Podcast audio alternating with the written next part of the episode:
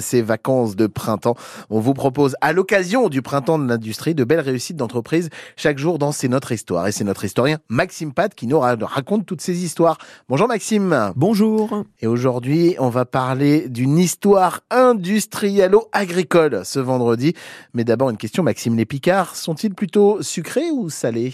Salés sûrement, mais sucrés, c'est à n'en pas douter. En même temps, comment voulez-vous que ça en soit autrement? Avec les innombrables champs de betteraves à sucre que l'on a chez nous, et surtout cette industrie sucrière autour de grandes marques que l'on connaît tous et qui est implantée dans notre région depuis un bout de temps maintenant.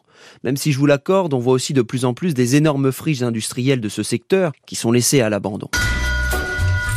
Oui, industrielo-agricole, parce qu'avant de rentrer dans un procédé de transformation industrielle, la betterave à sucre, jusqu'à nouvel ordre, ça pousse dans les champs.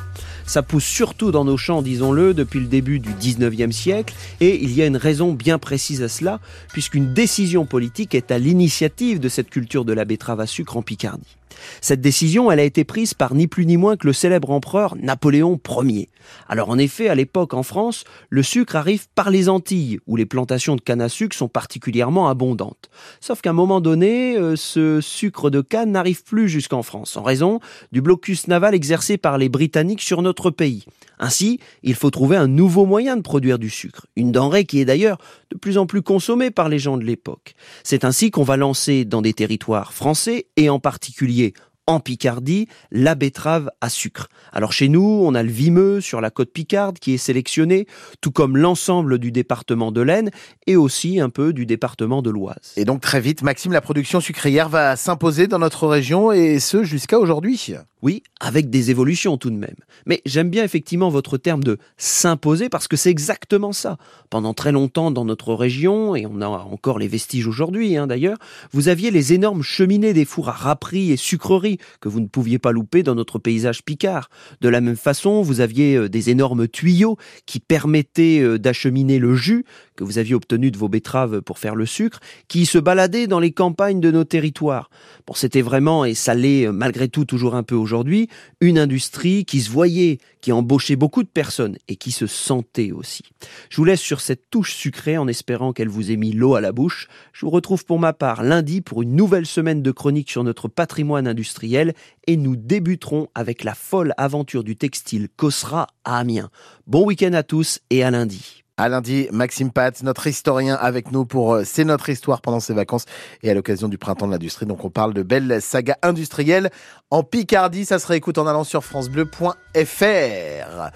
Il est 8h21 et on va jouer maintenant sur France Bleu Picardie avec euh, pour vous des places de concert à gagner. Deux places pour le concert d'Amaury Vassili.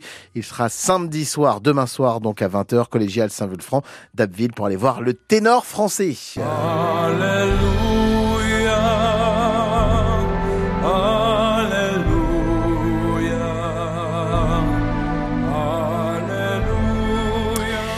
Le ténor français Amaury Vassili donc en concert collégial Saint-Vulfranc à Ville demain soir. Deux places à vous offrir maintenant en trouvant d'où a été envoyée cette carte postale. Écoutez bien tous les indices.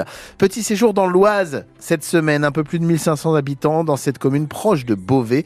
On a pu voir l'ancienne abbaye, l'hostellerie des dames, de belles bâtisses et puis sur le blason on y voit un pot d'argent plutôt étrange. Et les enfants étaient ravis d'aller s'amuser dans le parc d'attractions posé ici depuis 1983. Avez-vous trouvé d'où a été envoyée cette carte postale? C'est le parc d'attractions qui vous a... C'est le parc d'attractions. Eh ben Sinon, bien euh, sûr. je suis encore un peu faible sur mon oise, donc... euh, Et sur les blasons alors? Sur, le, Sur les blasons, le non, pot pas- d'argent sur ce non, blason? Non, bon, mais le parc d'attractions, Ouais, ça c'était facile. Excellent Juste, juste à côté de Beauvais. Donc, vous avez trouvé d'où a été envoyée cette carte postale?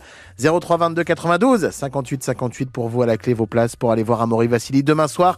Collégial Saint-Vulfranc d'Aville. Bonne chance.